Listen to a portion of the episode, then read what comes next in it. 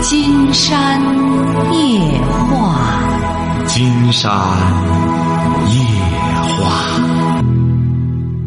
晚上好，听众朋友，我是您的朋友金山。金山夜话的微信公众订阅号是金山白话，金山夜话的官方微博是新浪和腾讯，都是金山夜话博主。喂，你好，这位朋友。哎，你好，金山老师。啊，我们聊点什么？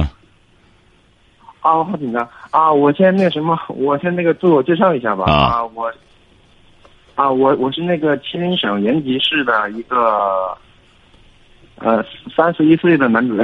啊，吉林吉林延吉的啊啊对对对，然后是朝鲜族，啊然后啊啊啊，然后现在在那个韩韩韩韩韩韩国打工一年半。哦，干什么呢？啊在韩国，在韩国干什么呢？啊，在那个工厂那个就是啊工人吧。哦，是组装嘛？啊流水线嘛？啊，对对对对对对，是那样。哦，在那儿收入高吗？呃，大概就是一万多吧，按哦人民币来说，一万二左右吧啊。哦，那你房子什么的呢？房子呃房房租的话，就是人民币也就两千块钱左右。那房租和那个生活费去掉之后能剩多少钱？啊、大概能剩，就是按我自己一个人的话，应该能剩一半吧，能剩五六千五千左右吧。啊，五千左右啊。嗯嗯然后我今天那个说一下吧，我之前是怎么回事呢？我我之前从那个小时候开始吧，就是老上网玩游戏什么的，然后，然后玩到了都现在我开那个我周岁是三十嘛，然后我就玩了十五年的游戏，然后我听那个金山老师的节目了以后吧，真的真的真的真的，我现在连连连那个电视剧都不看了，真的。嗯太太太感谢金山老师了，真的，我我我现在都想想看书了 那种，就那种嗯哎，特别感谢金山老师现在。还来得及。我我现在在我嗯啊啊啊！我现在在那个网网网络上嘛，然后现在快听了那个七百期了，我嗯啊三个月呃三个月当中快听了七百期，然后确实啊真的太好了，金山老师了。然后我现在就是想问一下，就是我现在工作方面中您说工作方面有什么问题？啊，就是我现在这个工厂嘛，现在我在这边已经干了快三个月了嘛，然后那个怎么说呢？反正听听了金山老师的那种什么教导以后吧，现在那个怎么说呢？混的挺好的，反正跟那个上司嘛关系啊，跟员工的关系混的也都挺好，然后那个工作也挺喜欢的。嗯然后，然后他这工厂吧，就是那个怎么说呢？就是，呃，特别抠，就是特别算计那个员工的钱。嗯就是什么什么该给的工资不给啊，什么就那种，反反正就是想尽办法，就是那个减少那个工资嘛，就就那个意思嘛。然后要特别不平衡嘛，对要道怎么办。要不然我就说嘛，嗯对，要不然我就说过嘛，我们有很多朋友啊，现在出国，我觉得你呢，现在开始动脑子，用思想了，对，觉着老板特别抠，特别苛刻，是不是啊？是不是啊？嗯，对，就是对钱比较。那么你可以看一下现代文学作品，当年的时候，茅盾写的很多东西，包括那个时候的哎，包括那时候还有很多现代文学作家写的哈，就是这就是给资本家干活资本家的特点就是唯利是图，晓得吧？啊。哎，唯利是图。哦，哎，要不然你这出了国你就知道了。其实你在韩国是这样哦，你到美国也是这样。哎，你只要给资本家打工，那资本家制约你的方式就是通过钱，他除了在乎钱之外，别的是不在乎的。嗯，在乎钱，在乎你工作的这个呃工作的怎么样，他不但要是想少给你钱，还希望你工作效率高，对，因为这样他才能利益最大化。所以说，我觉得啊这倒没关系。现在是市场经济了嘛？市场经济的话，标准就是，呃，就是竞争争什么呢？市场经济，我们说竞争争什么？争的就是一个利字，晓得吧？啊，我就是让您，我就是告诫我的听友，在争利的同时，千万不要唯利是图，因为怎么着呢？我们老百姓，你给资本家干活，你怎么唯利是图，你也发不起来。因为怎么着呢？你一直是受他制约的，晓得吧？对。所以说我才给我的听友开辟另一另一个什么？你可以强大自己的精神，精神世界。你比如现在有一些笑，有一些笑话，就说你打工干嘛呢？说我打工是为了挣很多钱，打工是为了挣很多钱。你挣很多钱干嘛呢？我挣很多钱是将来能够买房子、买好车。说你再买了好车、买了好房子以后，再怎么着呢？我就再买别墅，是不是啊？你再有钱再干嘛呢？不是这样的。不是再有钱再干嘛呢？我就到农村去买个小院儿，享受着田园风光，是不是啊？嗯。哎，这又回来了。不是，我现在有钱的话不是那样，我我现在是，就是有自己的目标了。听那个金山老师节目以后，现在我想开个什么饭店，然后未来吧，就是。反反正我的梦想是想开什么连锁店，反正就是为民福利吧。您记住了哈，你现在给我打通电话了，我就要把你的人生目标再帮着您调整一下。这一切你都可以去开开饭店也好，什么也好。您记住了，您开饭店挣大钱，甚至娶了爱人，甚至住上别墅，您记住那一切，他给不了你快乐，晓得吧？给不了你真正的快乐，给不了你真正的成就感，而真正的成就感在哪里呢？建立起了自己的精神世界，晓得吧？嗯，对。哎，所以说，我就希望我的听众呢，在年轻的时候完全可以两条腿走路，不一定非得我混到五十了，突然之间，哎，不行啊，我得学点什么特长啊，我得再怎么着啊？说白了。那时候再鼓捣这个的时候啊，他就有点晚。那么现在知道了之后，就要两条腿走路。一方面呢，在物质上也跟着那资本家学，看他怎么发的财，可以跟着他学管理，他怎么来设计那种所谓的连锁，怎么想办法敛财。另一方面，你得你哎学着人家的管理啊，因为这个所谓的唯利是图，他肯定。也是有管理的技术含量的，他不会管理，他也发不了财。所以说，另一个方面，要读书，要建立自己的精神花园。你比如现在，大家很多年轻人都觉得马云很富，是不是啊？马云很富，但马云他有他的精神世界。你看那么多所谓的他们的江浙那个什么什么那帮有钱人凑一块儿的时候，谁最有话语权？马云。晓得吧？并不意味着马云就最有钱，但是马云，他有着他的一种理念和他的精神追求，晓得吧？嗯。你比如现在，我看网络上又炒作这个赵薇，说赵薇有一大帮朋友，又是任志强，又是马云什么的，那么他和马云是不一样的，晓得吧？所以说，一个人真正实现自己的个人价值的时候，我觉得马斯洛那种归纳还是有道理的。人一开始追求物质，到最终，他是要追求精神的。嗯。哎，你现在觉得三十岁很年轻，你现在就马不停蹄的干，二十年，转眼之间就过去。对。哎。所以说，我就希望你，既然接受了金山的理念，也听了我七百多期节目了，就要两条腿走路。为什么要这样哈？你比如说，你你听我的节目就可以看到，很多婚姻问题是怎么造成的，就是两个人结婚之后生了孩子，十年二十年之后，两个人就觉着没话说了。晓得吗？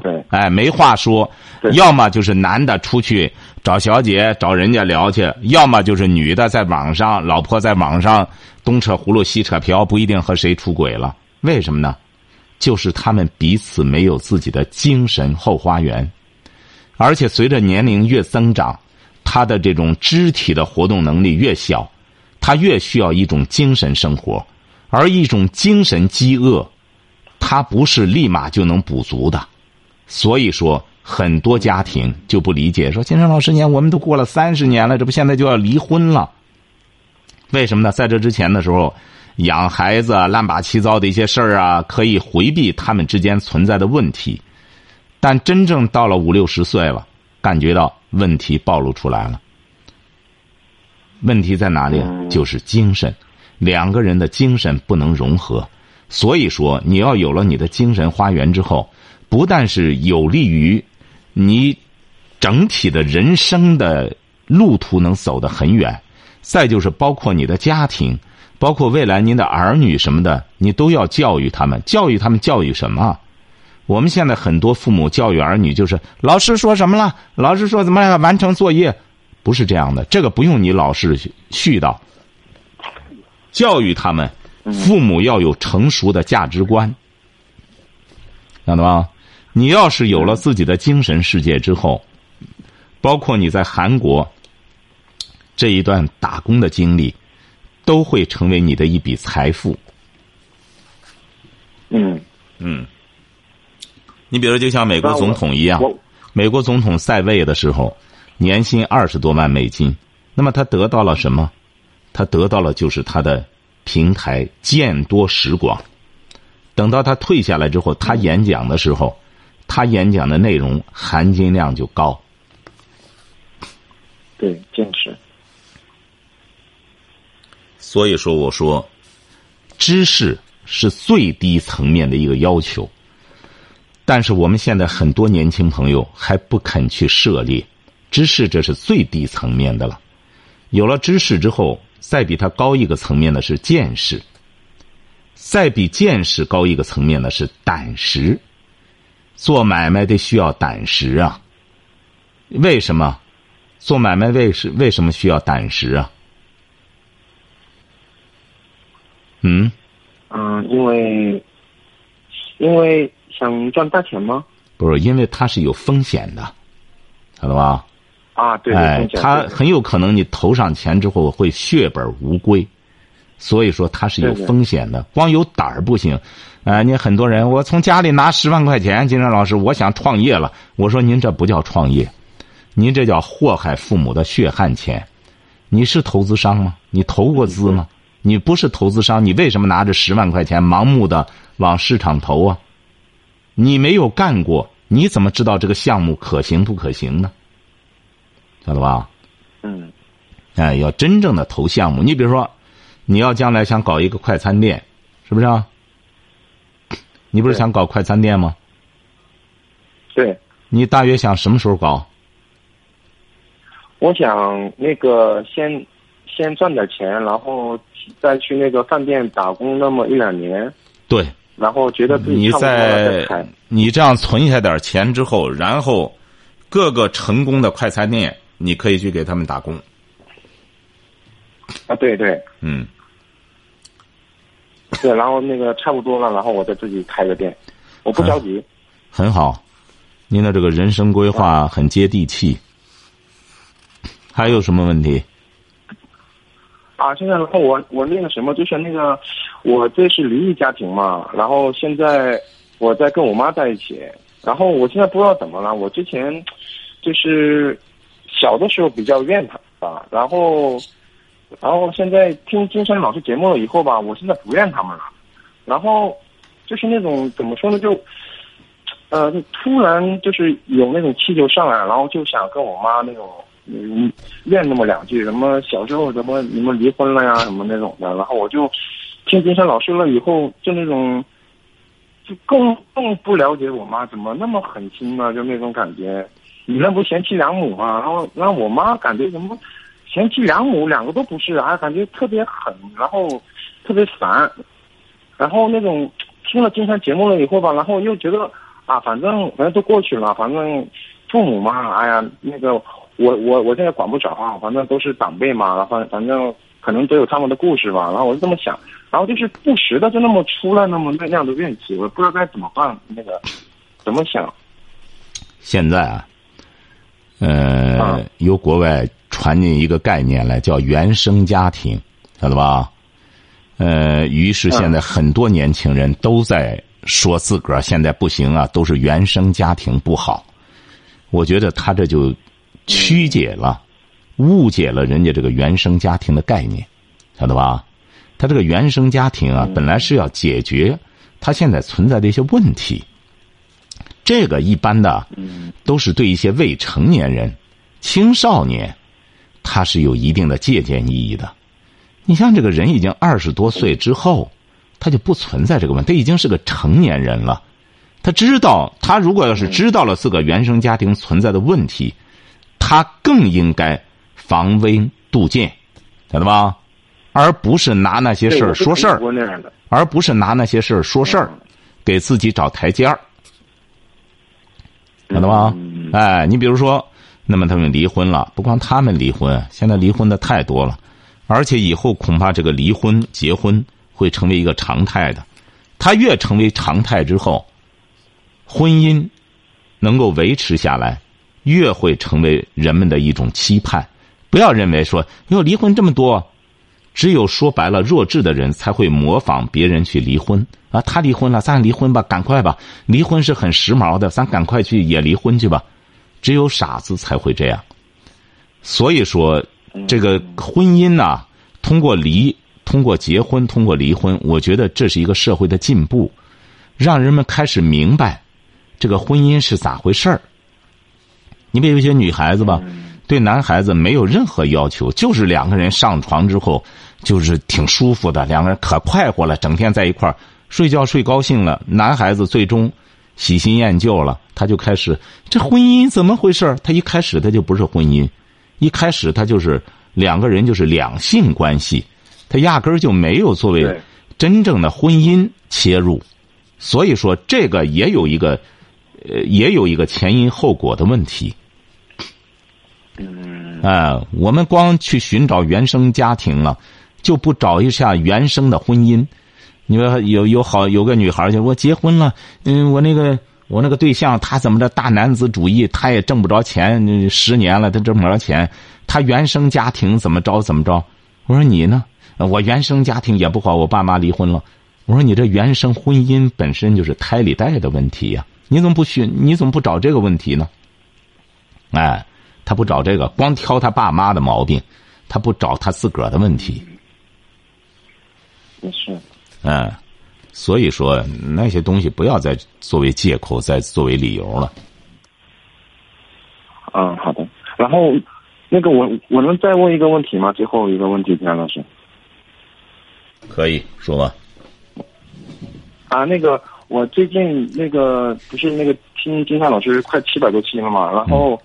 现在我媳妇儿吧，她也愿意听那个金山老师节目。嗯。然后她吧，我就是我感觉她挺愿意听的，但是吧，我我上班回来，我我我问她，她听多少期了？她她就告告告诉我就听了一两期，然后然后然后就是，然后我就那么先那么待着吧，让她慢慢听呗，让她慢慢喜欢。然后，然后现在都快都都快一个多月了吧，然后也没有感觉变变变多少，然后。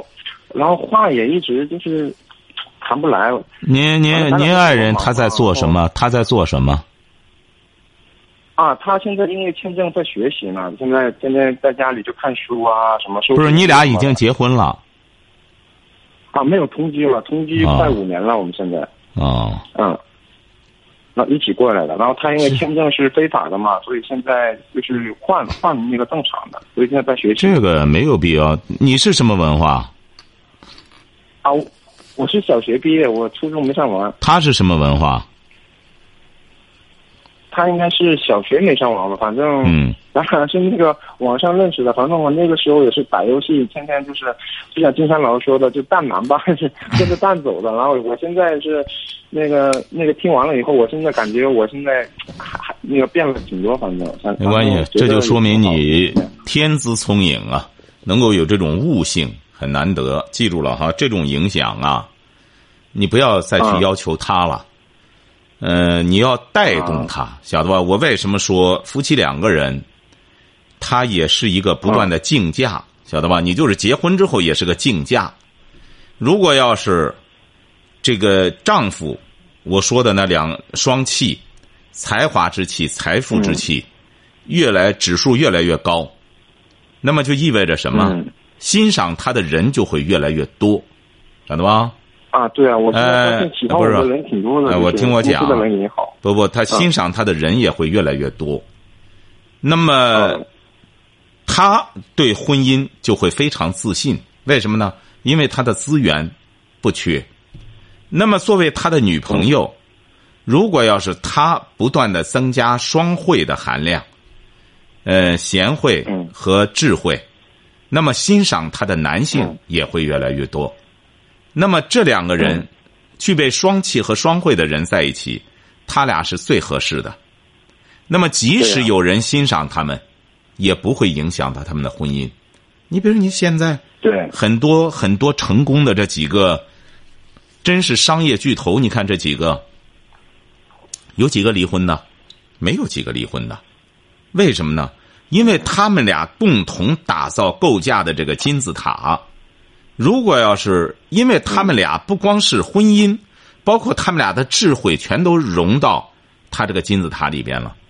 他们两个人都知道利害关系。一旦我们把它拆除了，一旦我们俩分开之后，这个塔就倒掉了，我们俩的价值都不存在了。你像李嘉诚这些人，包括霍启刚、霍英东这些人，你看霍英东嗯临去世之前给他们家立下家规，绝对不娶戏子，晓得吧？你看，嗯包括霍启刚霍启刚，你看在香港、澳门那么多。那么多女孩你想怎么着？但是他不可能和他们结婚，可以玩儿可以挥霍，但不可能和他结婚，必须得找一个好姑娘，双汇的姑娘。那么郭晶晶是个好姑娘，他娶了郭晶晶了，晓得吧？嗯哎，所以说对，你这个人呐、这个男人也是这样，你真正具备双气的时候，你没有婚姻的危机感。啊，娶张怡宁的那个也是啊，四十多岁了，四十多岁之后，这不娶了张怡宁，人家也也没觉得，哎呦，我别再找不上对象怎么着？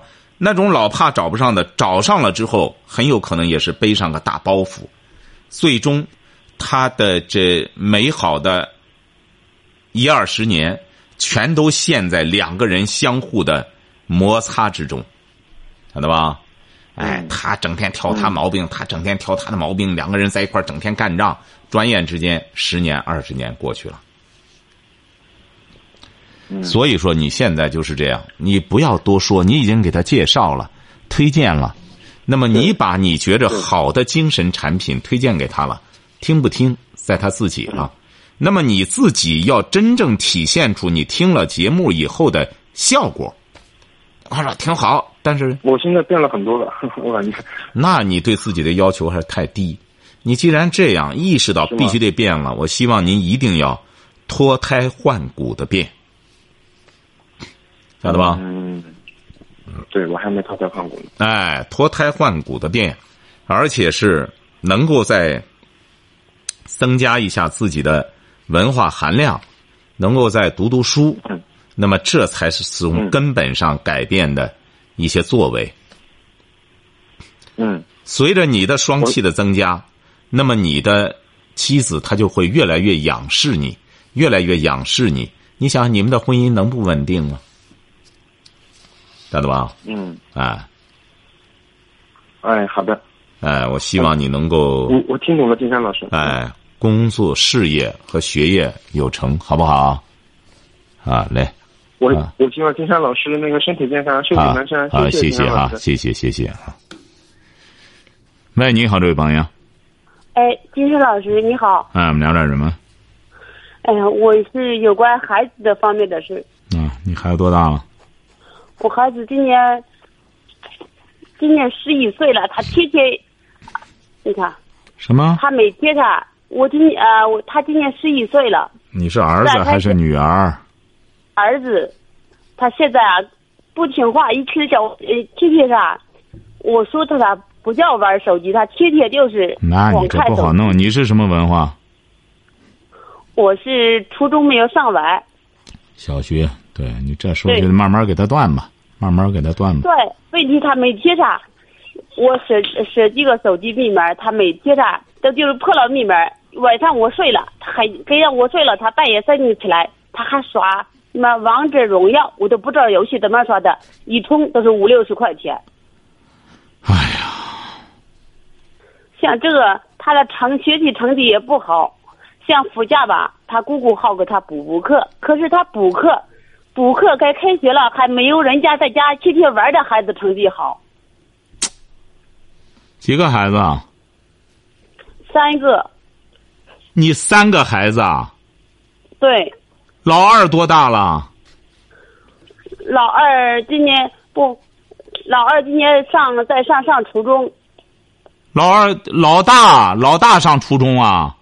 不，我是一个女儿，两个儿子，女儿在石家庄上的艺校，老大上初中啊？女儿？啊，女儿是已经，女儿已经上了大校了。上大学了，上了就是上了个艺艺呃护护理。你多大？我今年四十三了。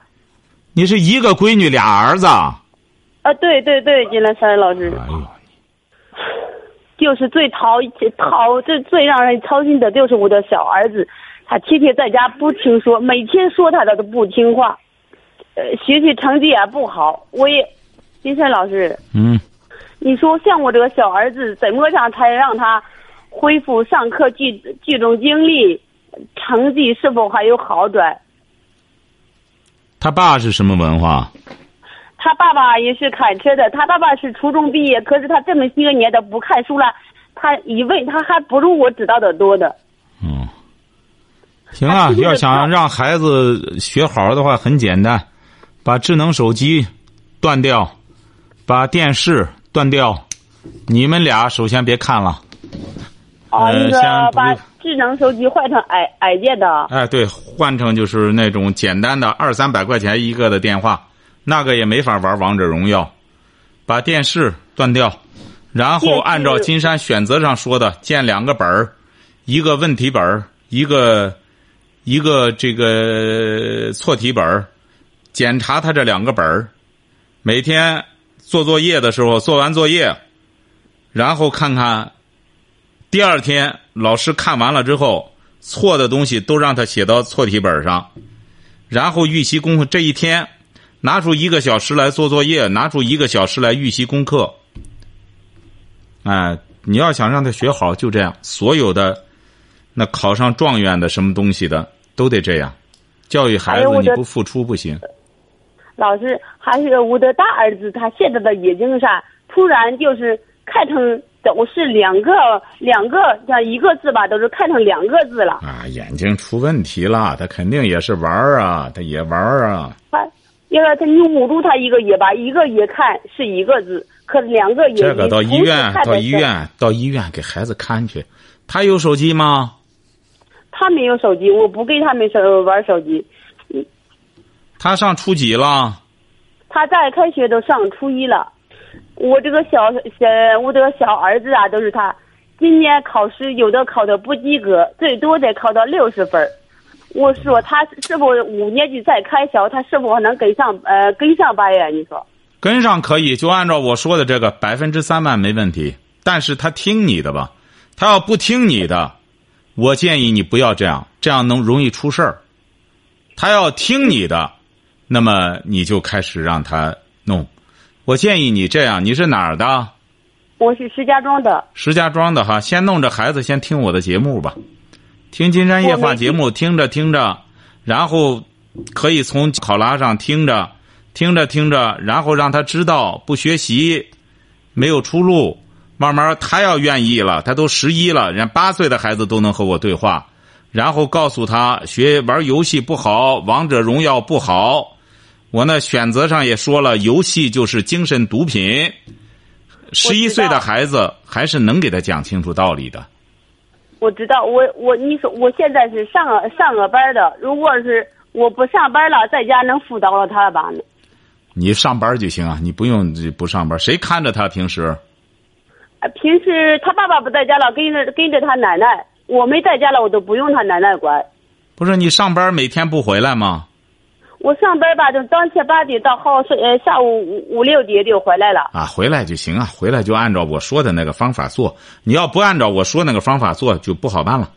哎，先不要强迫他，先听节目，让他明明事理。孩子明事理比你明得快，他比你还有文化。是，问题是我在所有方面的知识我都没法，我都给他辅导不了他了。那你肯定辅导不了，我这不讲吗？我这不讲他先听金山夜话节目，然后孩子知道学习的重要性了，他自己问我。人好多孩子就这样，你拉倒吧，你这当妈的又没文化。我直接问金山老师吧，哎，直接问我。你关键你得先做这项工作，前头先做工作哈。是的，我也是第一次听你的节目，我才知道的。你听了你听了多久了？关键是你听多久了听了？有有有两两三年了吧？啊，听两三年，你怎么居然没去做呢？为什么不让孩子听呢？嗯哎呀，孩子们他有一天叫他听，我都没叫他停止听，可是他们都听，刚开始他都听不到里里面去。我每天在上班的时候也没有也没有什么事，一个一个些就是一个班儿你讲的是呃都非常好，非常到位。行啊，让他开始听哈，听了之后，然后我再给他讲道理就行了哈。好嘞，再见哈。好，今天晚上金山就和朋友们聊到这儿。